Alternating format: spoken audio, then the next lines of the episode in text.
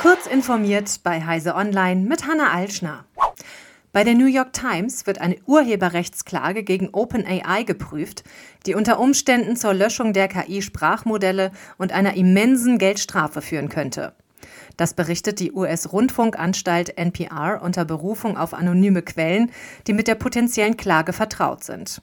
Laut NPR verhandelt die New York Times seit Wochen mit OpenAI über eine finanzielle Kompensation dafür, dass die KI-Modelle des Unternehmens mit Texten der größten US-Zeitung trainiert wurden und das erlaubt wird. Die Verhandlungen sind demnach aber so hitzig geworden, dass jetzt der Rechtsweg geprüft wird. Währenddessen hat der deutsche Reiseveranstalter TUI begonnen, ChatGPT in seiner App einzusetzen, um Urlaubsempfehlungen zu geben. Zunächst läuft der Einsatz generativer künstlicher Intelligenz als Pilotprojekt in der TUI-App für britische Kunden. Das teilte das Unternehmen am Donnerstag mit. ChatGPT soll TUI-Kunden Antworten zu Urlaubszielen und personalisierte Empfehlungen für Ausflüge, Aktivitäten sowie Eintrittskarten für Sehenswürdigkeiten liefern. Basierend darauf, wie detailliert Kundinnen und Kunden die Art des von ihnen gewünschten Erlebnisses beschreiben, liefert die App via ChatGPT eine verfeinerte und relevante Auswahlliste mit Beschreibungen, Bildern und Links, verspricht das Unternehmen. Die Erlebnisse können dann direkt über die mobile App gebucht werden.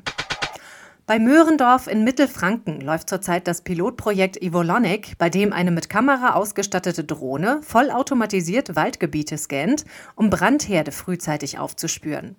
Am Projekt sind Forschende der Friedrich-Alexander-Universität Erlangen-Nürnberg und des Fraunhofer Instituts für integrierte Systeme und Bauelemente-Technologie, kurz IISB, beteiligt. Erkennt die Drohne, dass Rauch aus dem Wald aufsteigt, sendet sie sofort ein Live-Bild an die zuständige Feuerleitstelle, inklusive Positionsbestimmung und Informationen zum Terrain, zum Beispiel, ob es bergig ist oder platte Landschaft und ob besonders schutzwürdige Gebäude oder Technikanlagen in der Nähe sind, sagt Tobias Ratschok vom IESB. Geht der Plan der Forschenden aus Süddeutschland auf, könnten autonome Drohnen künftig helfen, großflächige Flammeninfernos zu verhindern, zudem recht kostengünstig. In Sachsen sollen in diesem Schuljahr verstärkt digitale Selbstlernmodule zum Einsatz kommen. Laut Sachsens Kultusminister Christian Piwarz geschehe dies, da das selbstständige und selbstorganisierte Lernen zunehmend zu einer Schlüsselkompetenz des 21. Jahrhunderts wird. Zukünftig kommt es immer stärker darauf an, Schülerinnen und Schüler zum selbstorganisierten Lernen zu befähigen.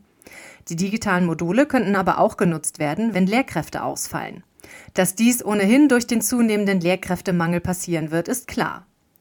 Diese und weitere aktuelle Nachrichten finden Sie ausführlich auf heise.de.